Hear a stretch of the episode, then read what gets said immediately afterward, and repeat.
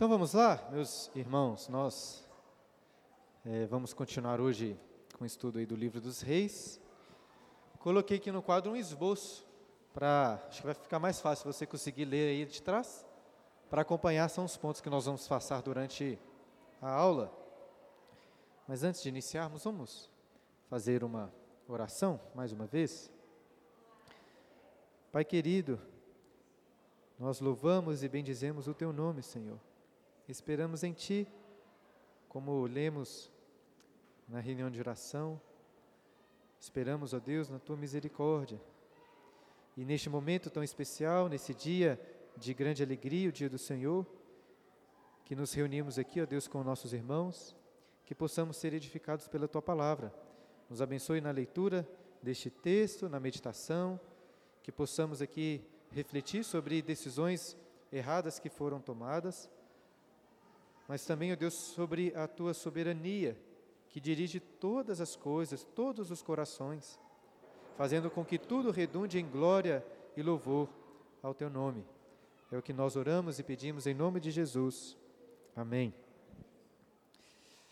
Será que você consegue pensar aí em alguma decisão muito ruim que você já tomou no passado, ou que você tomou no passado e que até hoje, por causa dessa decisão, você colhe amargas consequências. Né, se você pudesse, imagine que você pudesse voltar no tempo para corrigir uma única atitude. Tem alguma coisa que lhe vem à mente, olha, eu teria mudado isso.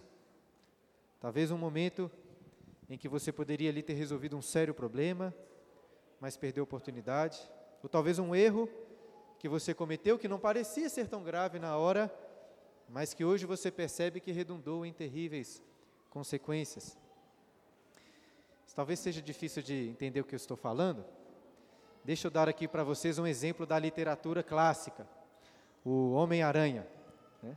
Para quem já assistiu o filme ou as histórias, depois que ele descobriu seus novos poderes, o Homem-Aranha teve uma clara oportunidade de impedir um determinado assaltante, mas como ele estava muito chateado com algumas coisas que aconteceram, preferiu deixar aquele bandido escapar. Aí você se lembra do que o bandido fez logo após ter escapado? Roubou um carro na rua, matando o seu dono. E quem era o dono do carro? É o pai adotivo do Homem-Aranha, o tio Ben. Ou seja, por uma decisão egoísta, o Homem-Aranha acabou perdendo uma pessoa muito querida. É, tio Ben tinha dito que com grandes poderes vem grandes responsabilidades. Né? O Homem-Aranha não se atentou a essas palavras, deixou de lado suas responsabilidades e colheu graves consequências. Deixa eu dar um outro exemplo de uma história que talvez vocês nunca tenham ouvido falar: Senhor dos Anéis. Só um parêntese aqui. É, lá no final das pregações de Gênesis, eu fiz um compromisso com vocês de falar menos de Senhor dos Anéis na próxima série de sermões. Né? Estou acho que com um pouco de receio assim, de falar tanto da mesma coisa e perdemos até o foco do que é o principal, que é a palavra de Deus. Né? O estudo da Bíblia que tem que ser o nosso principal objetivo. Por isso, vou evitar falar de Senhor dos Anéis nas pregações em Efésios que eu comecei. Mas eu não tinha feito esse compromisso ainda com as aulas de escola dominical. Então, voltando então ao que eu estava dizendo sobre decisões ruins que podem gerar graves consequências. Quem já leu ou assistiu o filme do Senhor dos Anéis, fica muito angustiado naquele, naquela cena em que o Isildur, que tinha matado Sauron, estava ali no Monte da Perdição e teve a clara oportunidade de lançar o anel de poder no Lago de Fogo e destruí-lo para sempre. Se ele tivesse ouvido ali o conselho do sábio elfo Elrond e jogado o anel naquele momento, males incontáveis teriam sido evitados. E assim poderia citar várias outras histórias que refletem, histórias que refletem a realidade da nossa própria história. Como disse no início, é provável que cada um de nós consiga pensar em um ou até mais de um momento crucial em que você tomou uma decisão e que essa decisão trouxe graves consequências e ainda pode continuar gerando mais consequências para as suas próximas gerações. E estamos diante de uma situação assim, aqui em 1 Reis capítulo 12. Porque o rei Roboão teve uma bela oportunidade de curar um espírito de divisão que estava latente ali entre as tribos de Israel. Mas ao invés de aproveitar a oportunidade, ele tomou uma péssima decisão, redundando em gravíssimas consequências para o povo. E é assim, tolas consequências, ó, tolas, tolas decisões com graves consequências, parecem que governam a nossa história. E tudo é assim por causa de uma decisão original, uma terrível decisão original, quando Adão, nosso primeiro pai, comeu da árvore do conhecimento do bem e do mal, trazendo terríveis consequências para toda a terra e toda a sua descendência. Como as coisas poderiam ser, ter sido diferentes? Como seria bom podermos voltar ao tempo para mudar decisões que tomamos ou até para fazer com que Adão não comesse daquele fruto? Toda vez que eu assisto Os Seus Anéis, eu fico ali torcendo para o Isildur jogar o anel. Né? Se assistisse novamente o filme do Homem-Aranha, ficaria torcendo para ele impedir aquele bandido de passar. E eu falo dessa maneira porque eu tenho a impressão que o capítulo 12 de 1 Reis foi escrito para que os seus leitores lamentassem essa tola decisão de Roboão, como que torcendo aqui para que ele tivesse feito diferente, para que ele tivesse atendido ao conselho dos sábios. Porém, mais do que isso, este capítulo de Reis foi escrito para mostrar aos seus leitores um, pra, um propósito maior por trás dessa tola decisão. Se lá por trás das histórias de Senhor dos Anéis ou do Homem-Aranha encontramos um autor né, que está ali no controle soberano de tudo que acontece na narrativa, por trás da história de Israel, por trás da história da, do nosso mundo, encontramos o perfeito autor, que está no controle soberano sobre tudo o que acontece. O texto que nós leremos hoje possui duas sessões principais aí, do versículo 1 ao 15 e depois do 16 ao 24. Sendo, sendo que ambas essas sessões terminam tocando a mesma nota.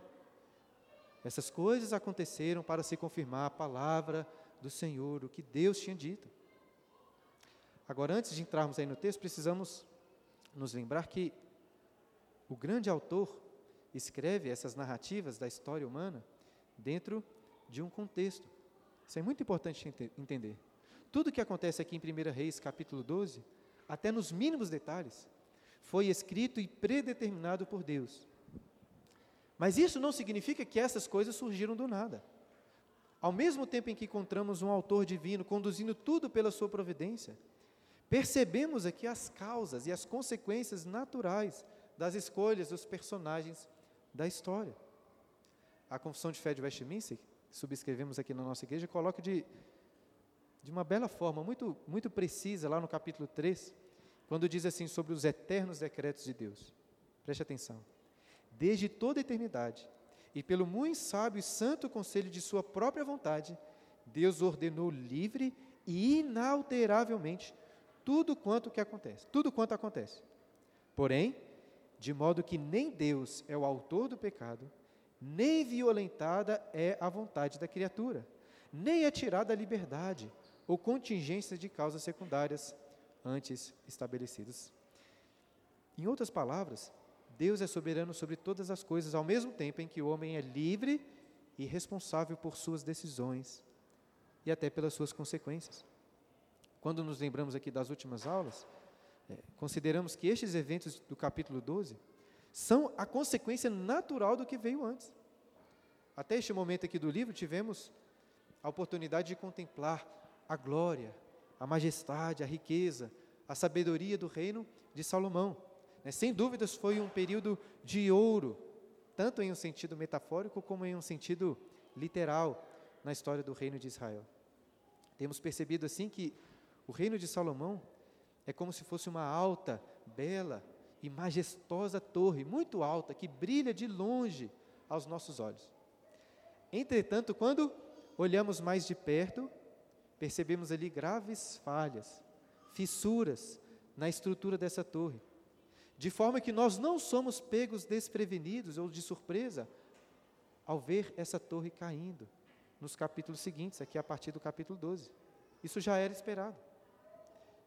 O capítulo 12 que vamos estudar hoje não é a queda final, mas é muito provavelmente o grande ponto de virada na história do reino de Israel. Porque daqui para frente, tirando um ou outro momento de reavivamento, as coisas vão só piorar até a queda final.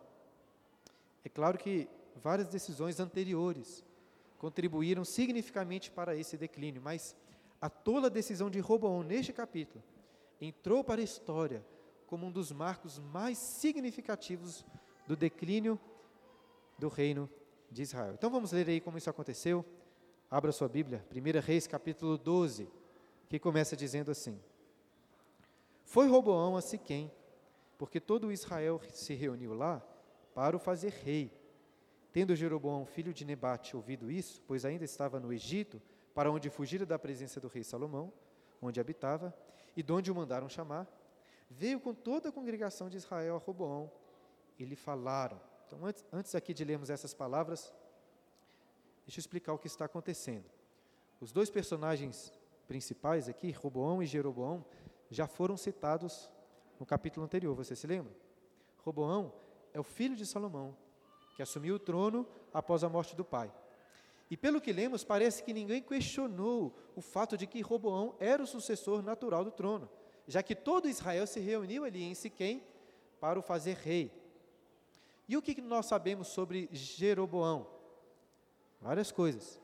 Jeroboão, como lemos no capítulo anterior, era um homem valente, capaz, a, tão capaz a ponto que ele, de, de ele ter saltado aos olhos de Salomão que escolheu Jeroboão para ser o chefe sobre todo o trabalho da casa de José. Contudo, uma profecia mudou drasticamente essa relação antes amigável entre Salomão e Jeroboão. Lembra, por causa da idolatria do rei Salomão, Deus tinha dito que o reino seria dividido. E para reforçar essa realidade, Deus mandou um profeta até Jeroboão, dizendo que dez partes do reino seriam dadas a ele, e Jeroboão seria o rei. Salomão, porém, né, assim como o rei Saul no passado, não quis aceitar as palavras de Deus. Ao invés de se sujeitar a elas ou até de se arrepender, Salomão, assim como Saul fez contra Davi, decidiu perseguir a Jeroboão. Imagino que Salomão deve ter pensado assim: olha, se eu matar Jeroboão, a palavra, as profecias não se cumprirão. O meu reino não será dividido. O problema, como vai ficar mais evidente até o final desse capítulo, é que ninguém pode impedir a palavra de Deus. Por isso Jeroboão conseguiu escapar indo para o Egito. O tempo passou, Salomão morreu, e Jeroboão, como lemos aí, foi chamado a voltar para se apresentar junto com a congregação de Israel perante Roboão. E o que eles disseram a Roboão? Olha o versículo 4. Teu pai fez pesado o nosso jugo. Agora, pois, alivia tu a dura servidão de teu pai e o seu pesado jugo que nos impôs, e nós te serviremos. Ele lhes respondeu: Ide-vos e após três dias voltai a mim. E o povo se foi. Davi, é, lá desde os dias de Davi, nós lemos em 2 Samuel que o trabalho forçado tinha sido instituído em Israel. Não é um trabalho escravo, necessariamente, porque no livro aqui dos reis, lá no capítulo 9, nós lemos que nenhum israelita foi escravizado por Salomão, apenas os cananeus foram escravizados. Mas mesmo assim, tudo indica que Davi e Salomão colocaram um, um jugo pesado sobre os seus trabalhadores. Talvez Davi nem tanto, mas Salomão, sim, um trabalho muito pesado. Não era fácil ser funcionário público lá no reino de Israel. E muito provavelmente as taxas e os impostos eram muito elevadas sobre todos. E nada disso devia ser novidade. Porque lá em 1 Samuel, lembra? Lá em 1 Samuel, no capítulo 8, quando o povo de Israel pediu por um rei pela primeira vez, o que, que Deus disse ao povo através do profeta Samuel?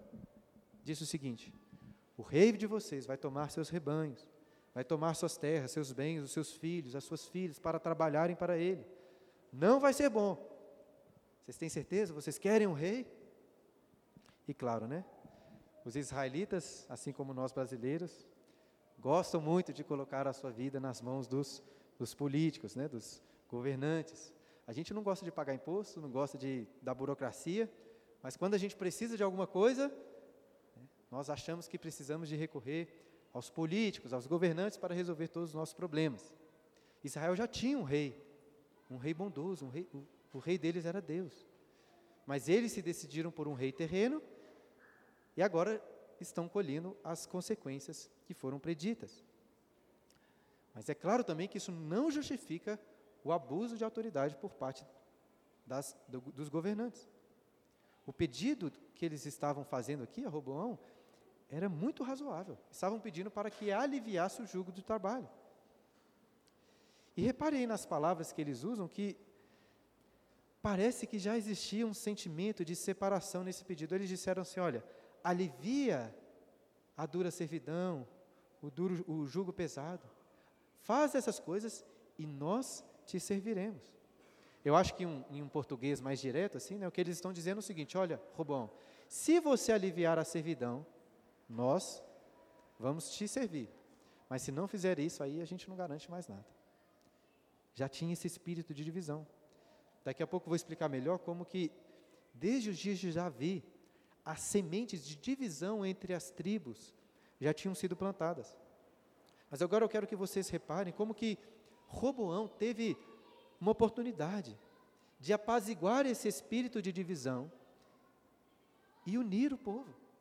Se ele aliviasse o jugo do trabalho, a unidade entre todo o povo seria consolidada. Roboão estava diante de uma decisão muito importante. E não é à toa, então, que ele pediu três dias, três dias para se aconselhar e então respondê-los. A princípio, o versículo 6 mostra que ele procurou os sábios do reino de seu pai. Olha o versículo 6. Tomou o rei Roboão conselho com os homens idosos que estiveram na presença de Salomão, seu pai, quando este ainda vivia, dizendo: Como aconselhais que se responda a este povo? Roboão tinha o melhor conselho de presbíteros, né, anciãos, ou homens idosos, que um rei poderia desejar. Nada, nada contra o conselho da nossa igreja aqui, né, que tirando o pastor é excelente.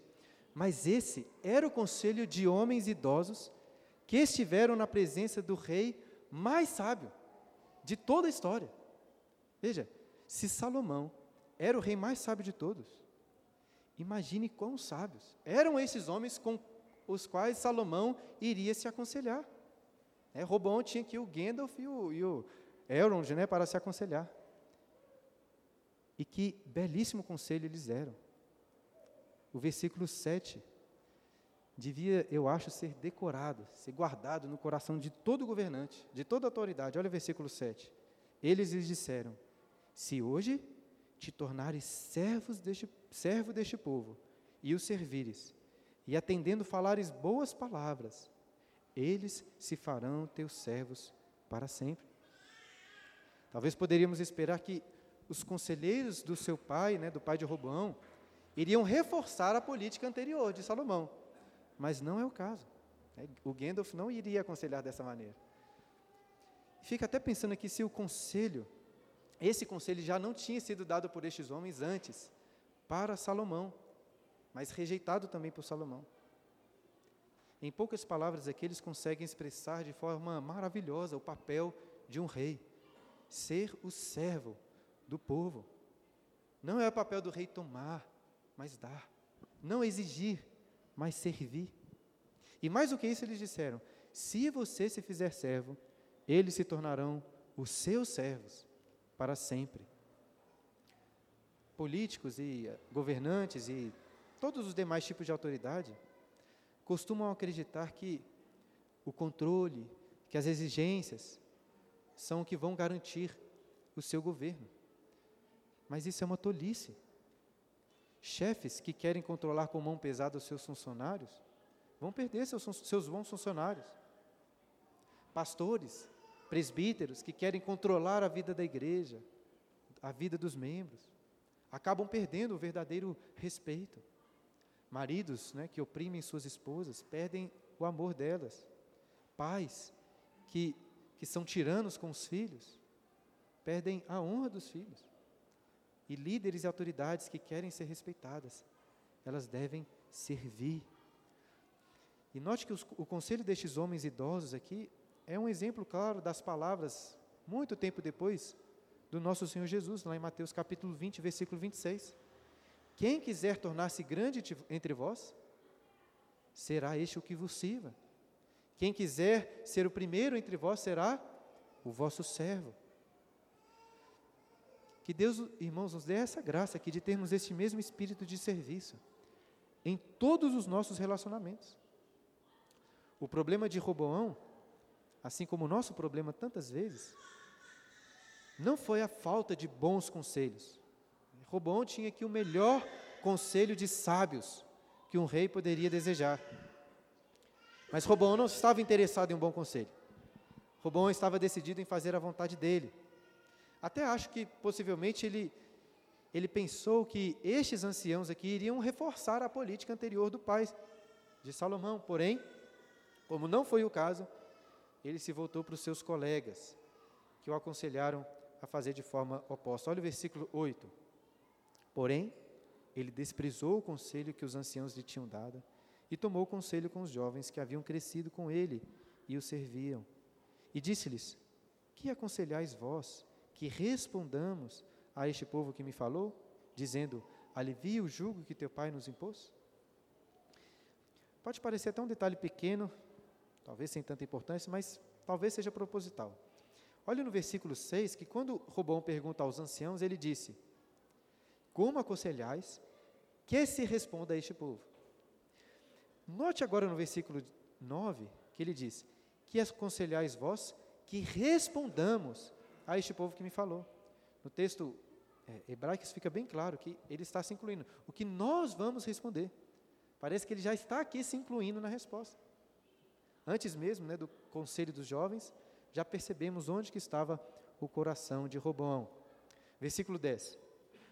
E os jovens que haviam crescido com ele lhe disseram: Assim falarás a este povo que disse: Teu pai fez pesado o nosso jugo, mas tu alivia-o de sobre nós. Assim lhe falarás: meu dedo mínimo é mais grosso do que os lombos de meu pai. Assim que, se meu pai vos impôs jugo pesado, eu ainda vou-lo aumentarei. Meu pai vos castigou com açoites, porém eu vos castigarei com escorpiões. Jovens, como de costume, gostam de impressionar. E acho que é mais ou menos isso que eles propõem aqui. Esses jovens que cresceram com Roboão, certamente nunca tiveram que trabalhar duro e pesado na vida. Acreditavam que Roboão deveria intimidar, ameaçar o povo com um trabalho ainda mais pesado.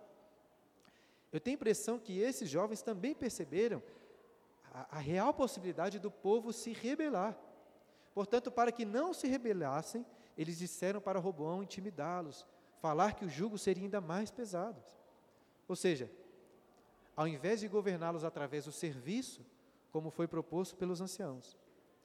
Os jovens aconselham que Roboão os governasse através do medo, das ameaças. Perceba que eles até escolheram aqui termos fortes a serem usados.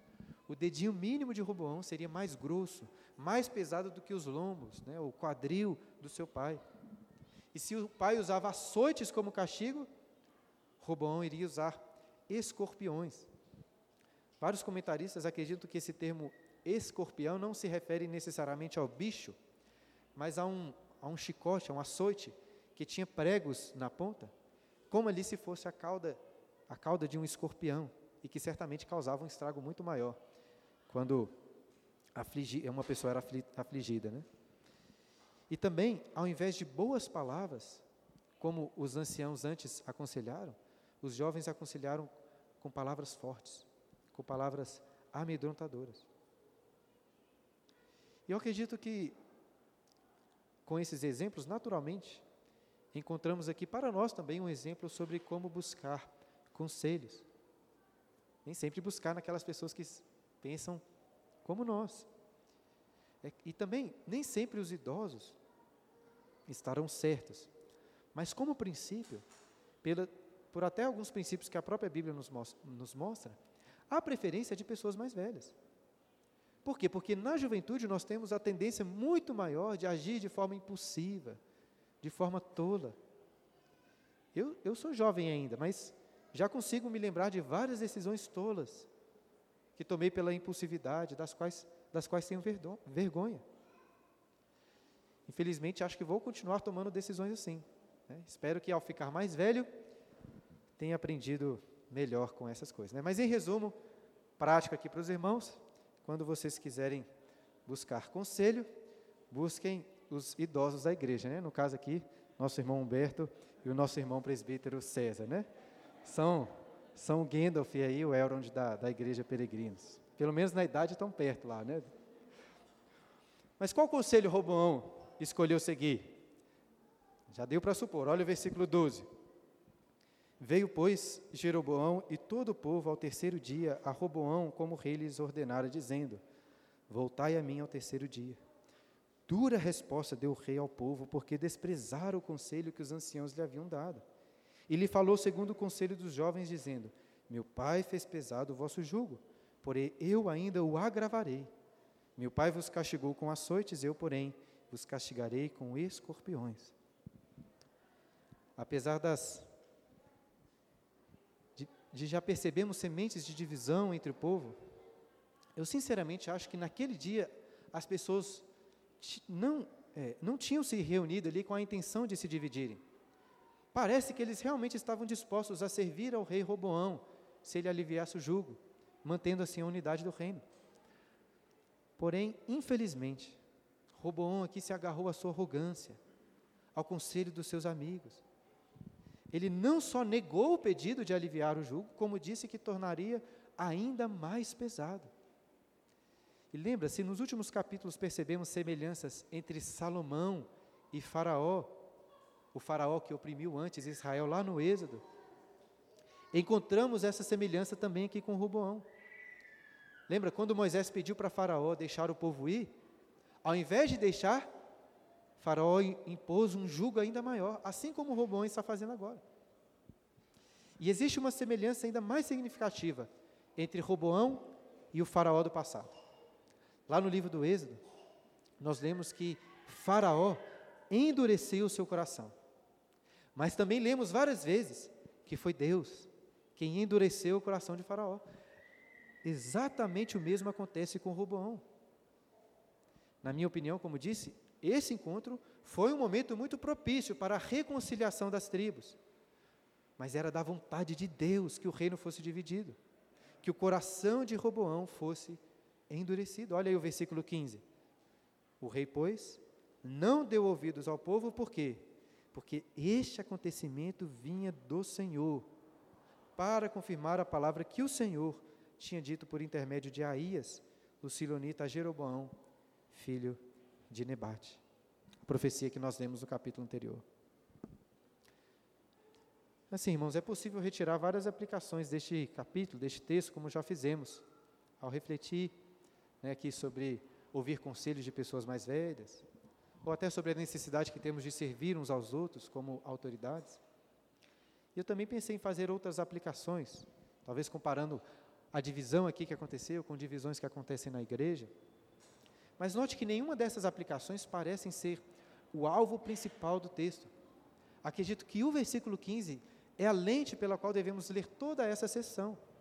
Este acontecimento vinha do Senhor.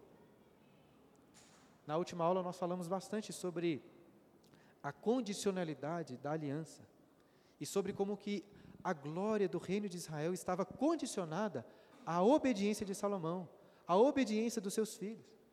Ao mesmo tempo, nós lemos que tudo estava sendo orquestrado pelo Senhor. Tanto o coração duro como a decisão toda de Roboão estavam nas mãos de Deus, que já tinha determinado este castigo para Salomão por causa da sua idolatria. Eu quero que vocês separem que esse não é o primeiro texto que estudamos aqui na igreja, que apresenta de forma muito clara a soberania de Deus, junto com a responsabilidade humana. E provavelmente não vai ser o último texto. E todas as vezes percebemos uma naturalidade muito grande por parte dos autores em falar sobre essas coisas.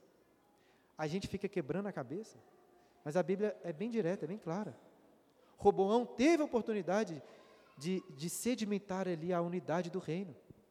Porém, de forma livre, no sentido que ele seguiu seu próprio coração, seu coração arrogante, ele tomou uma tola decisão, que redundou na separação, na divisão do reino de Israel. Ao mesmo tempo, com toda naturalidade, o autor não vê qualquer problema em dizer que o rei Roboão não deu ouvidos ao povo, por quê? Porque isto vinha do Senhor. Não é isso que aconteceu lá no Êxodo, no passado também? Roboão endureceu seu coração, assim como Faraó. E ao mesmo tempo, ambos corações foram endurecidos por Deus. Os homens são, são livres em suas escolhas tolas e más, no sentido de seguirem as inclinações do seu próprio coração. Porém, nenhuma dessas decisões podem impedir os planos de Deus. Pelo contrário, Deus está usando essas tolas decisões para cumprir os seus próprios propósitos. Diante então dessa resposta, Jeroboão e os israelitas irão tomar suas próprias decisões. E as consequências dessas decisões, como o versículo 24 vai mostrar novamente no final, ocorreram por causa do quê? Pelo desígnio de Deus. Vamos continuar aí lendo a partir do versículo 16 essa, essa segunda sessão, mas lembrando que temos que ler com essa lente da soberania de Deus. Versículo 16. Vendo, pois, que to, vendo, pois, todo Israel que o rei não lhe dava ouvidos, reagiu dizendo: Que parte temos nós com Davi? Não há para nós herança no filho de Jessé. As vossas tendas, ó Israel. Cuida agora da tua casa, ó Davi. Então Israel se foi às suas tendas. Um israelita, atento ao ler essas palavras aqui, iria se lembrar que não foram as primeiras, não foi a primeira vez que essas palavras foram ditas. Você puder, volte a sua Bíblia aí, lá para 2 Samuel. 2 Samuel, volte um pouco as páginas. 2 Samuel capítulo 20. 2 Samuel capítulo 20. Não, não terei tempo aqui de explicar o contexto, mas olha o que foi dito. 2 Samuel capítulo 20, versículo 1. Então, se achou ali por acaso um homem de Belial, cujo nome era Seba, filho de Bicri, homem de Benjamim, o qual tocou a trombeta e disse: Não fazemos parte de Davi, nem temos herança no filho de Jessé, cada um para suas tendas, ó Israel. Agora volte lá para a primeira reis. Conseguem perceber uma semelhança entre essas frases? Essas aqui lá nos tempos de Davi, muitos anos atrás. É como se essas palavras anteriores de Seba tivessem permanecido como uma espécie de moto entre os israelitas. Apesar de Davi ter unido novamente o povo no final do seu reinado, e do povo ter se mantido unido durante o reinado de Salomão, essa união era uma união de fachada. Porque no coração as tribos, essas tribos do norte, ainda guardavam rancor. A divisão nunca foi completamente curada por Davi, nunca foi completamente curada por Salomão. E creio que aqui nesse texto Robão teve a clara oportunidade de curar essa divisão. Se ele aliviasse o jugo. Mas o coração de Robão foi duro. E principalmente, Deus ordenou que o reino fosse dividido como castigo pela idolatria de Salomão. E foi exatamente isso que aconteceu, visto que a palavra do Senhor não pode falar, falhar. Olha o versículo 17. Quanto aos filhos de Israel, porém, que habitavam nas cidades de Judá, sobre eles reinou Roboão. Então, o rei enviou a Adorão, superintendente dos trabalhos forçados. Porém, todo Israel o apedrejou e morreu. Mas o rei Roboão conseguiu tomar o seu carro e fugir para Jerusalém. Aí também, para cumprir a palavra de Deus, as cidades de Judá se, é, permaneceram sob o, o, reinado de Roboão. E talvez, é, sendo ele aqui encorajado sobre o domínio, é, com esse domínio sobre Judá, perpetuando em sua tolice, Roboão foi junto com Adorão atrás daqueles israelitas desertores. Mais uma vez, acho que ele se parece com faraó que foi atrás dos, israelitas. E será que quando chegaram lá se, se receberam boas-vindas? Nós lemos que o que eles receberam foram pedradas. E Adorão morreu apedrejado. Minha suposição é que a raiva dos israelitas era maior contra Adorão, que era o responsável direto pelo jugo pesado deles. Mais até do que a raiva contra Roboão. E talvez por isso que Roboão tenha conseguido fugir, mas também para cumprir a palavra de Deus. Olha o versículo 19. Assim, Israel se mantém rebelado contra a casa de Davi até o dia de hoje, tendo ouvido todo Israel que Jeroboão tinha voltado, mandaram chamá-lo para a congregação e o fizeram rei sobre todo Israel. Ninguém seguiu a casa de Davi, senão somente a tribo de Judá. Apesar do autor não colocar de forma explícita, parece que desde o início Jeroboão atuou aí como grande líder dessa que redundou em uma rebelião. Porque nós lemos agora que ele foi naturalmente escolhido como rei sobre todo Israel. E se falamos que Roboão se parece com Faraó, vários comentaristas identificam Jeroboão como, como um tipo de Moisés, que estava aqui libertando Israel de um jugo pesado sobre, sobre, sobre Roboão. No capítulo anterior, o profeta Aías já tinha dito para Jeroboão que, se, que ele se tornaria o rei dessas dez tribos e que ele poderia ter um reino estável, como o reino de Davi, se também andasse em seus caminhos. Ou seja, não acho que Jeroboão aqui é necessariamente culpado por essa divisão. E ele também teve a clara oportunidade de, de tomar uma boa decisão, se tornando aqui um bom rei, seguindo os caminhos de Davi. Mas infelizmente, que veremos aí na próxima aula, no final do capítulo, Roboão deixou de ser um tipo de Moisés para ser, vamos dizer, um tipo de Arão, fazendo ali bezerros de ouro para serem adorados em idolatria. E antes disso, nas próprias palavras que foram ditas aí durante essa separação, percebemos que os corações de Jeroboão e dos israelitas não estavam, não parece que estavam no devido lugar. Jeroboão não estava aqui se separando apenas de Roboão, ele estava se separando de Davi. Olhe novamente o que ele disse no versículo 16, o que o povo disse no versículo 16: Que parte temos nós com Davi? Não há para nós herança no filho de Jessé. As vossas tendas, ó Israel, cuida agora da tua casa, ó Davi. Ou seja, eu não acho que Jeroboão errou aqui com a divisão. Mas ao se separar de Roboão, ele não deveria se separar de Davi porque a aliança de salvação foi feita com Davi. E é nessa aliança que Jeroboão, que as tribos do norte deveriam confiar. Ainda que estivessem ali separados de Judá. E eu estou aqui falando dessas tribos do norte, e acho que talvez seja importante a gente fazer uma pequena pausa para explicar melhor essa divisão, né? Que veremos ao longo do livro. Deixa eu até usar aqui o quadro, acho que vai ajudar. Porque essas coisas costumam ficar confusas. Vou pagar essa parte aqui que a gente já viu.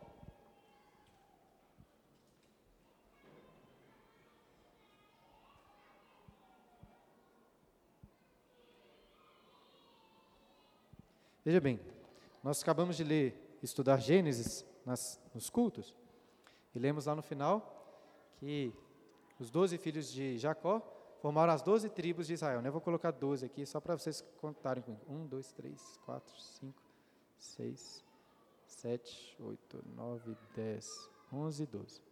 Eram doze filhos, certo? Então, doze divisões ali na terra. Mas nós sabemos que uma dessas tribos não recebeu uma herança ali de terra. Qual a tribo que não recebeu? A tribo de Levi. Por que não recebeu uma herança? Porque eles, a porção deles seria o Senhor. Eles não tinham uma terra ali. Então, a tribo de Levi não é contada. O, li, o livro de Reis fala das dez tribos que seguiram Jeroboão, né? a tribo de Levi não é contada entre essas dez. E nós sabemos também que das doze tribos, ou dos doze filhos de Jacó, tem um que a gente não encontra uma tribo. Qual que é? A tribo de José. Tem a tribo de José? Não tem a tribo de José. Por quê? Porque ele saiu perdendo? Não, porque ele saiu ganhando. Nós lemos lá em Gênesis que a tribo de José, vou colocar ela aqui, a tribo de José, ou, José, né, como filho de Jacó, foi escolhido como primogênito e recebeu uma dupla porção, que era Efraim e Manassés. Então, pensem comigo. Na contagem das doze tribos, lá das divisões, nós temos que desconsiderar José e temos que desconsiderar Levi.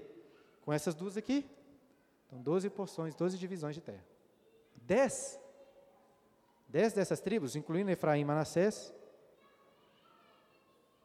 Acho que peguei 10 aqui. 2, 4, 6, 7, 10. 10, então, foram com Jeroboão. E a partir deste momento, essas 10 tribos tribos que foram para o norte da região de Israel, ficarão sendo chamadas de Israel. Por isso que eu acho que pode confundir, que a gente pensa em Israel, mas a partir desse momento, quando falar do reino de Israel, está falando de todas as tribos? Não. Está falando dessas dez que se separaram. Se você reparar bem, vai ver que o texto fala que só a tribo de Judá ficou com, com Roboão, né? Vou colocar Judá aqui. Mas está faltando uma tribo. Qual é essa tribo? Benjamim, exato.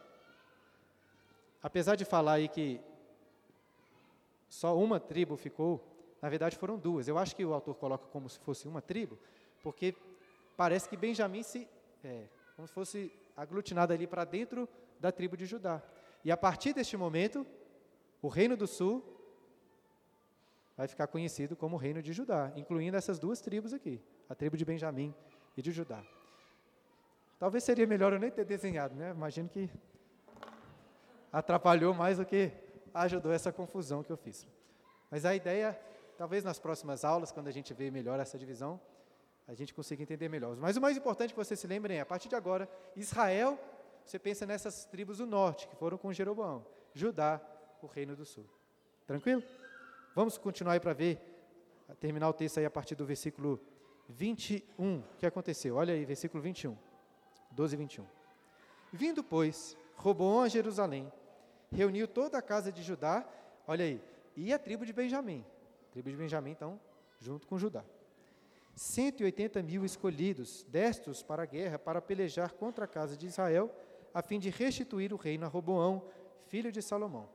Porém, veio a palavra de Deus a Semaías, homem de Deus, dizendo: Fala a Roboão, filho de Salomão, rei de Judá, e a toda a casa de Judá, e a Benjamim, e ao resto do povo, dizendo: Assim diz o Senhor: não subireis, nem pelejareis contra vossos irmãos, os filhos de Israel. Cada um volte para a sua casa. Porque eu é que fiz isto. E obedecendo eles a palavra do Senhor, voltaram como este lhes ordenara. Então o que nós lemos aqui? Roboão não gostou nada da ideia de perder boa parte do seu reino, por isso juntou ali 180 mil soldados para guerrear contra a casa de Israel e trazê-los de volta dominar sobre eles novamente. Entretanto, Deus enviou o profeta Semaías até, até Roboão, ordenando: não peleje contra os seus irmãos. Por quê? Por que, que Deus fala isso? Porque eu é que fiz isto. Fiz isso o quê? Eu é que fiz a divisão, essa divisão das tribos. E de forma muito surpreendente, pelo menos para mim, achei muito surpreendente. O texto termina dizendo: obedecendo eles a palavra do Senhor, voltaram como este lhes ordenara. Né? Considerando tudo o que aconteceu até aqui, eu não esperava que Roboão fosse ouvir a palavra do Senhor e obedecê-la assim tão prontamente. Mas foi justamente o que ele fez. Note, assim como o coração de Faraó sempre esteve nas mãos de Deus, endurecendo ou finalmente sendo amolecido para deixar o povo ir, o coração de Roboão também estava sob a direção de Deus.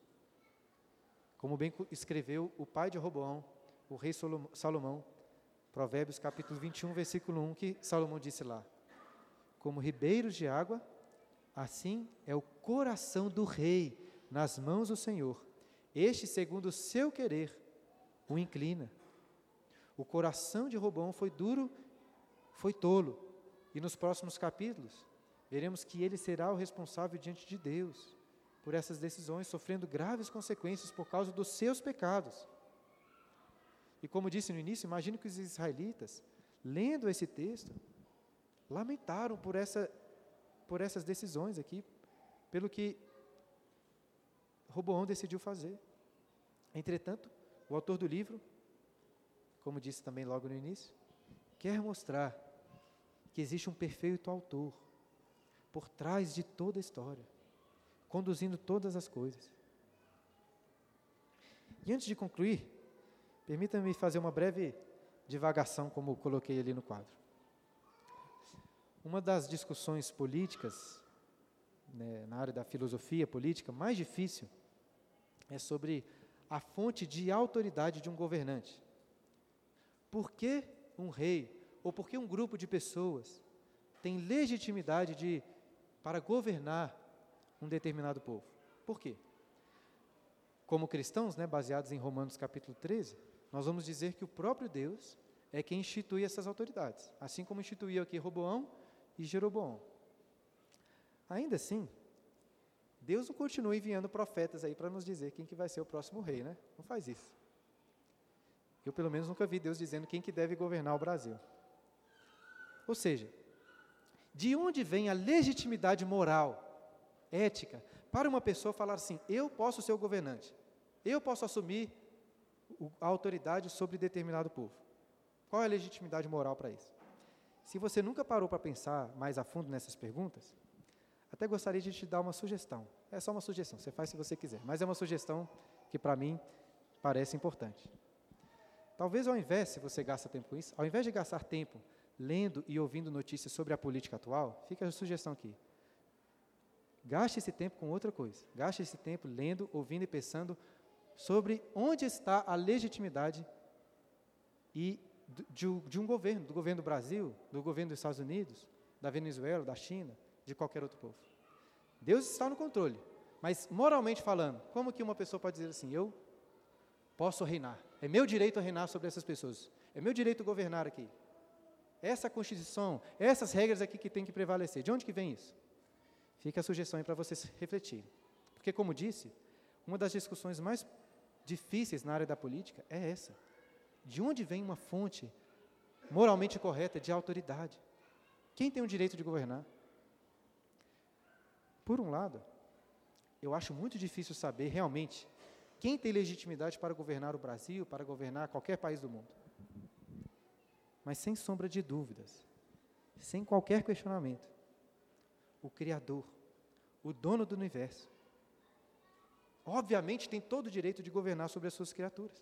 Portanto, se Deus descesse à terra, né, se acontecesse de Deus descer à terra, ninguém precisava ficar discutindo quem que deve ser o rei.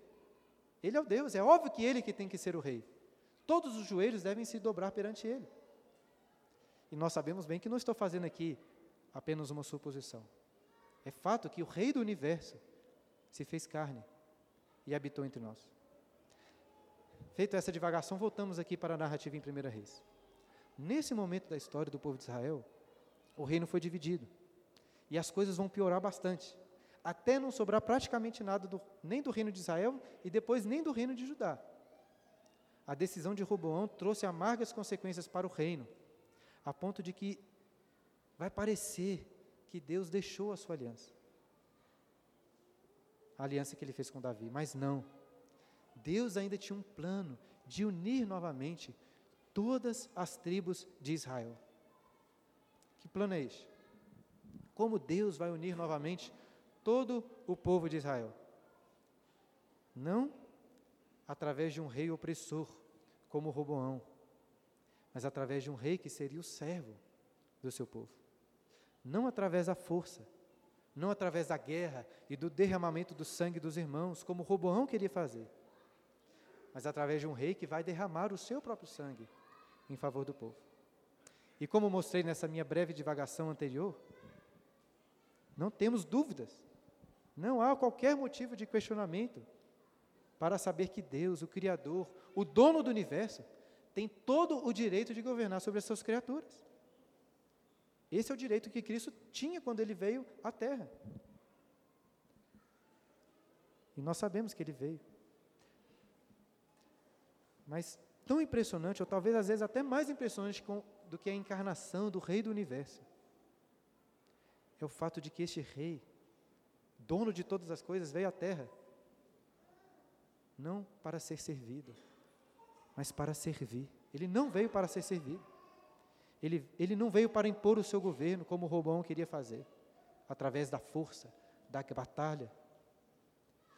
Lembra que durante o, o, durante o estudo, em algum momento, eu citei aquelas palavras de Jesus, lá em Mateus capítulo 20, dizendo aos seus discípulos assim: Quem quiser tornar-se grande entre vós, será este que vos sirva.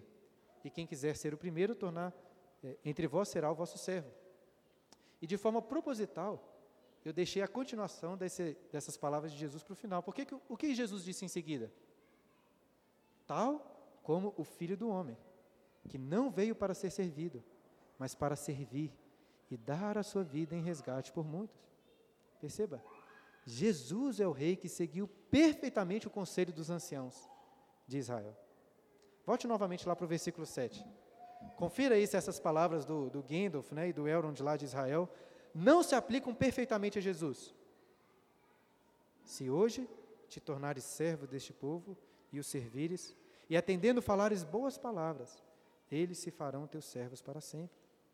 Jesus é o rei que se humilhou, deixando suas, sua glória nos céus para servir ao seu povo, a um povo rebelde e pecador, entregando a sua vida e o seu sangue em favor deles. Se Roboão disse que castigaria os israelitas com escorpiões, né, que eram aqueles chicotes com pontas de prego, como expliquei, o rei Jesus colocou as suas costas para receber esses escorpiões no lugar do seu povo. Se Robão disse que o dedo mínimo seria mais grosso do que os lombos do seu pai, oprimindo o povo, o rei Jesus sofreu uma opressão infinitamente maior. Quando Deus, com toda a sua mão, com todo o seu poder, com todo o seu braço, moeu ali na sua cruz. Não só com o dedo mínimo, mas com toda a sua fúria, com todo o seu poder fazendo com que os nossos pecados fossem perdoados. E se Robão precisou ali de três dias para se decidir, em três dias o Rei Jesus ressuscitou dos mortos para conceder vida eterna ao seu povo. Muito mais do que libertar da opressão de Faraó, ou da libertação, ou, ou da opressão ali de Roboão, o Rei Jesus nos libertou da opressão do pecado, do império das trevas, transportando-nos para o império do seu amor. E se o jugo de Salomão, se o jugo de Roboão era pesado, sobrecarregando o povo de Israel, o que disse o rei Jesus sobre o jugo dele? Vinde a mim, todos os que estáis cansados e sobrecarregados, e eu vos aliviarei. Tomai sobre vós o meu jugo e aprendei de mim, porque sou manso e humilde de coração, e achareis descanso para a vossa alma, porque o meu jugo é suave e o meu fardo é leve. Então, irmãos, por um lado, junto com os primeiros leitores deste livro dos reis, nós devemos lamentar pela tola decisão de Roboão, pelas graves consequências para o seu reino. Seria tão bom se pudéssemos é, a oportunidade aqui de, de voltar para mudar essas decisões. Seria tão bom se ele tivesse aproveitado aquela oportunidade para curar o espírito de divisão em Israel. Mas nós não precisamos ficar lamentando. Por quê? Porque, como aprendemos, há um autor por trás dessa história, de, toda, de todas as histórias. Lembra lá na história do, do Homem-Aranha que se tem no início? Ele tomou uma tola decisão ao deixar aquele bandido passar.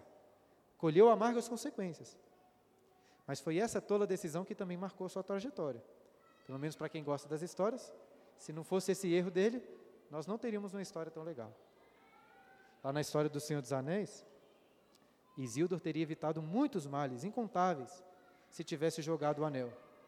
Mas se ele tivesse tomado essa sábia decisão de jogar o anel, nós não teríamos hoje uma das melhores histórias que já foram escritas.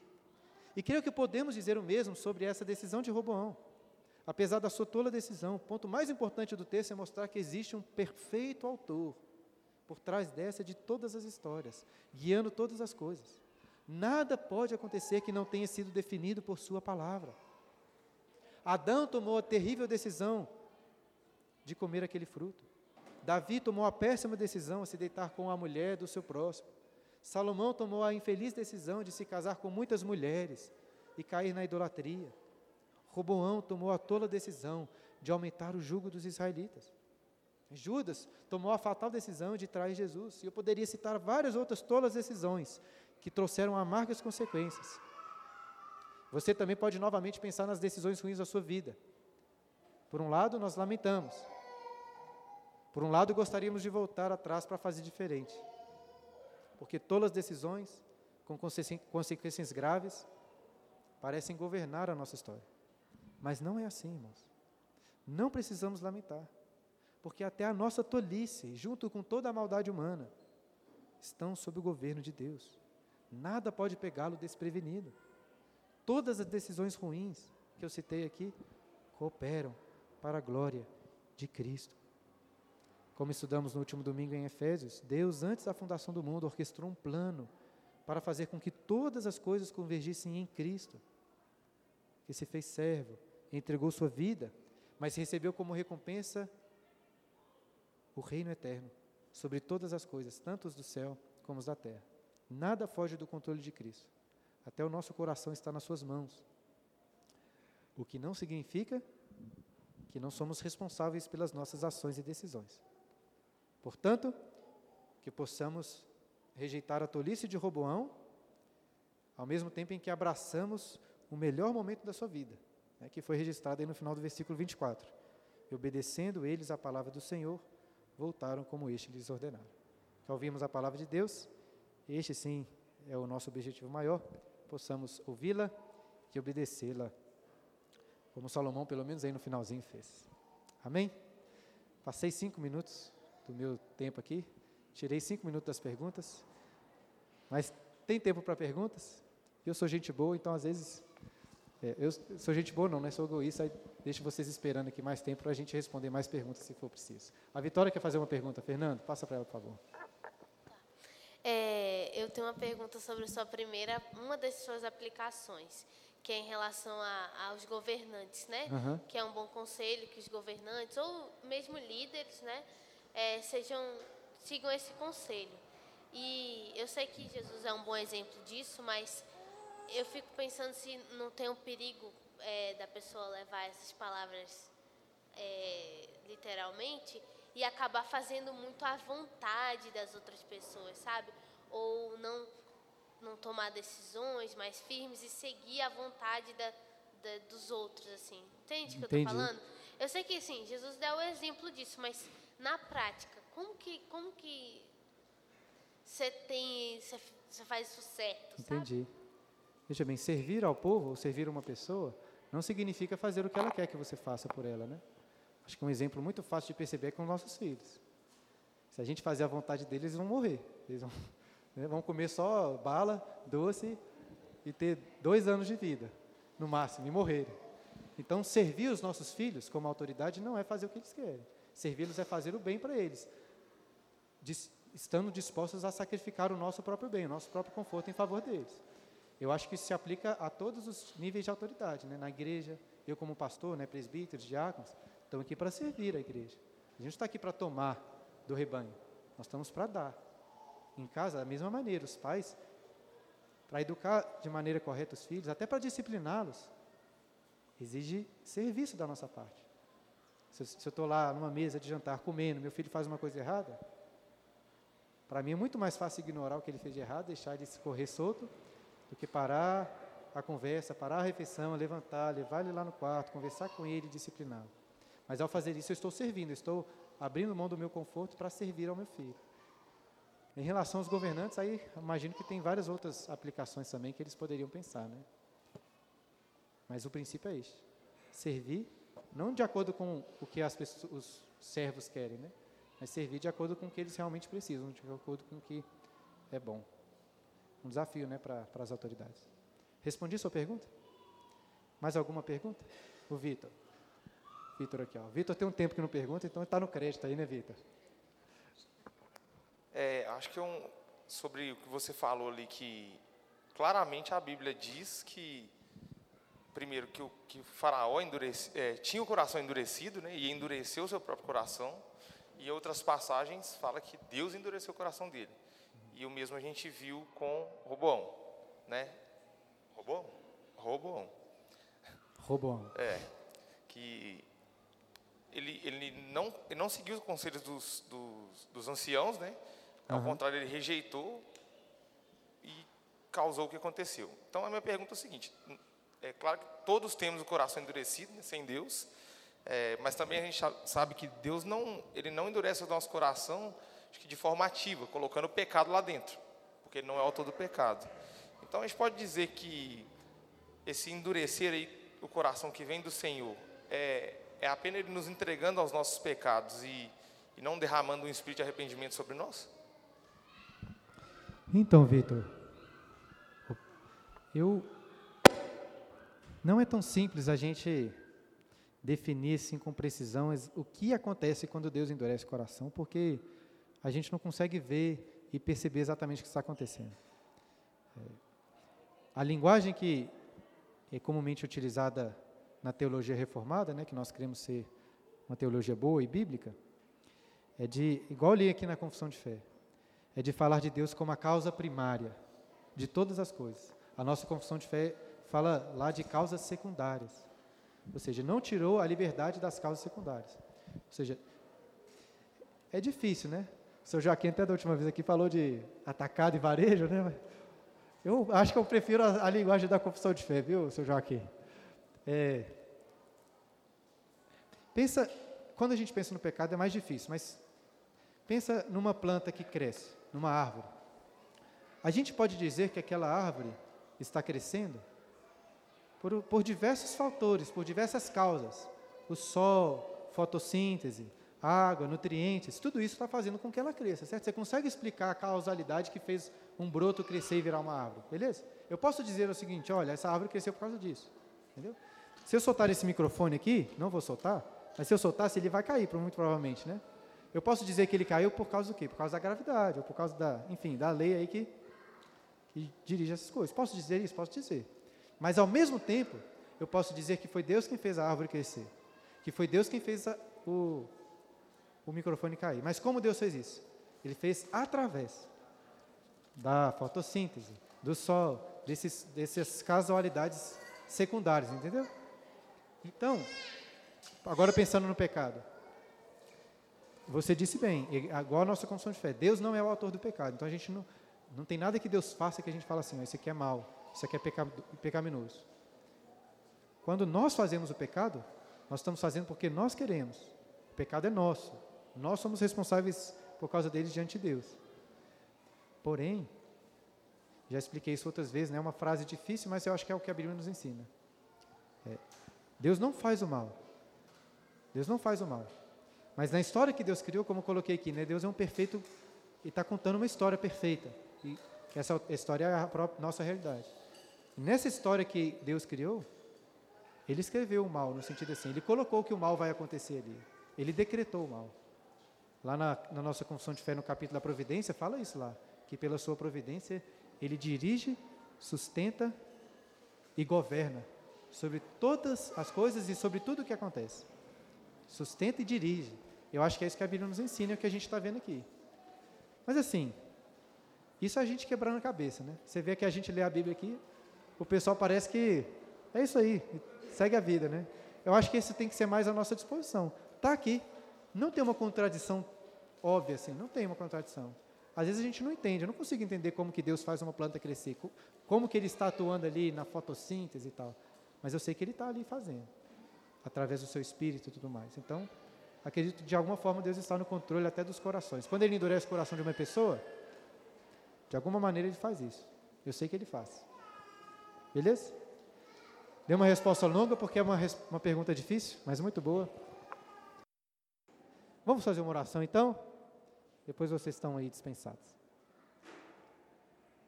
Pai querido, nós te agradecemos por essa aula de escola dominical. Te agradecemos por essas histórias, narrativas que lemos aqui. Histórias que fazem parte da nossa história, do nosso povo, o povo de Israel. Te agradecemos, ó Deus, porque apesar de todas as decisões do passado, podemos confiar que existe um autor soberano guiando, guiando e conduzindo todas as coisas para que a glória seja dada a Cristo. E que assim, ó Deus, tendo consciência da tua vontade soberana, possamos, ó Deus, viver assim de acordo com a tua vontade e fazer com que todas as coisas convijam em Cristo, vivendo para a glória do nosso Senhor Jesus em tudo que fizermos, ó Deus. Que o Senhor nos abençoe nesse dia, que especialmente é dedicado ao Senhor, ao descanso, ao deleite, que possamos nos deleitar é, com nossos irmãos, com nossa família, com nosso, aqui na igreja, no culto, no aprendizado, que tudo, ó Deus, possamos nos alegrar no Senhor para a tua glória. Em nome de Jesus que nós oramos. Amém.